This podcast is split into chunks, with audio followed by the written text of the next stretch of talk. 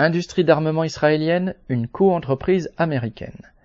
Israël n'est pas seulement le pays où les dépenses militaires sont parmi les plus élevées au monde par habitant. Le pays de moins de 10 millions d'habitants a développé une industrie d'armement qui le classe parmi les 10 meilleurs exportateurs de la planète.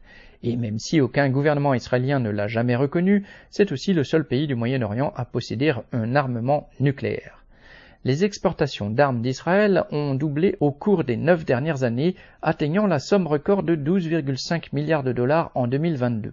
Près d'un quart d'entre elles ont été destinées à des pays arabes avec lesquels Israël avait normalisé ses relations. Selon l'Institut international de recherche sur la paix de Stockholm, Israël a fourni 69% des importations d'armes de l'Azerbaïdjan, pays à majorité chiite, entre 2016 et 2020. En septembre dernier, les livraisons se sont intensifiées lors de l'offensive contre l'Arménie pour le contrôle du Haut-Karabakh.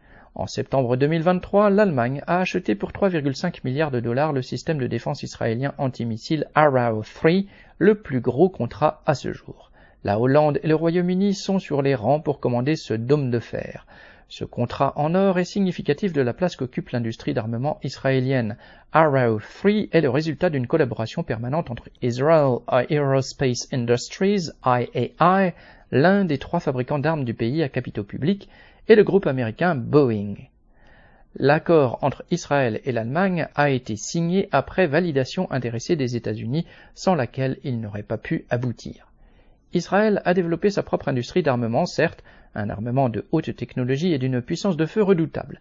Mais ce n'aurait pas été possible sans les aides financières permanentes que les États-Unis lui garantissent, portées à 38 milliards de dollars pour la période 2019-2028 par une décision prise sous la présidence américaine d'Obama alors que Netanyahou était déjà Premier ministre.